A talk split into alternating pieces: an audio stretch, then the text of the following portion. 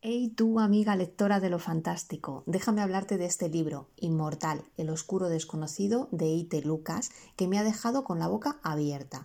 Así que ponte cómoda y prepárate para esta historia que tiene de todo lo necesario para gustarte. Te cuento. Imagínate, Sisi está ahí, toda emocionada, porque Kian le confiesa que es inmortal. Sí, sí, inmortal. Yo hubiera flipado y dicho, hasta aquí llego, no puedo más pero nuestra protagonista no se sorprende tanto. Solo le duele que Kian tenga unos planes para ella que parecen más insensibles que un pollo muerto.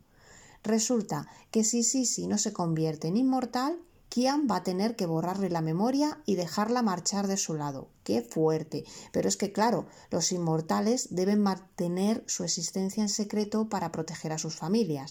Nadie puede enterarse que existe su mundo, ni un alma. Pero Sisi, siendo una mujer valiente como es, acepta su realidad.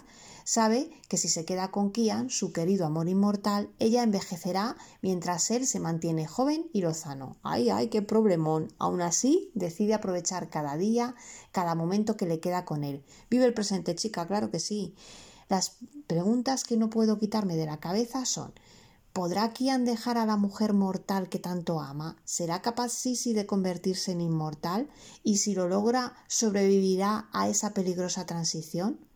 No te quedes con la intriga, sumérgete en esta historia apasionante y descubre cómo el amor puede desafiar incluso a la eternidad.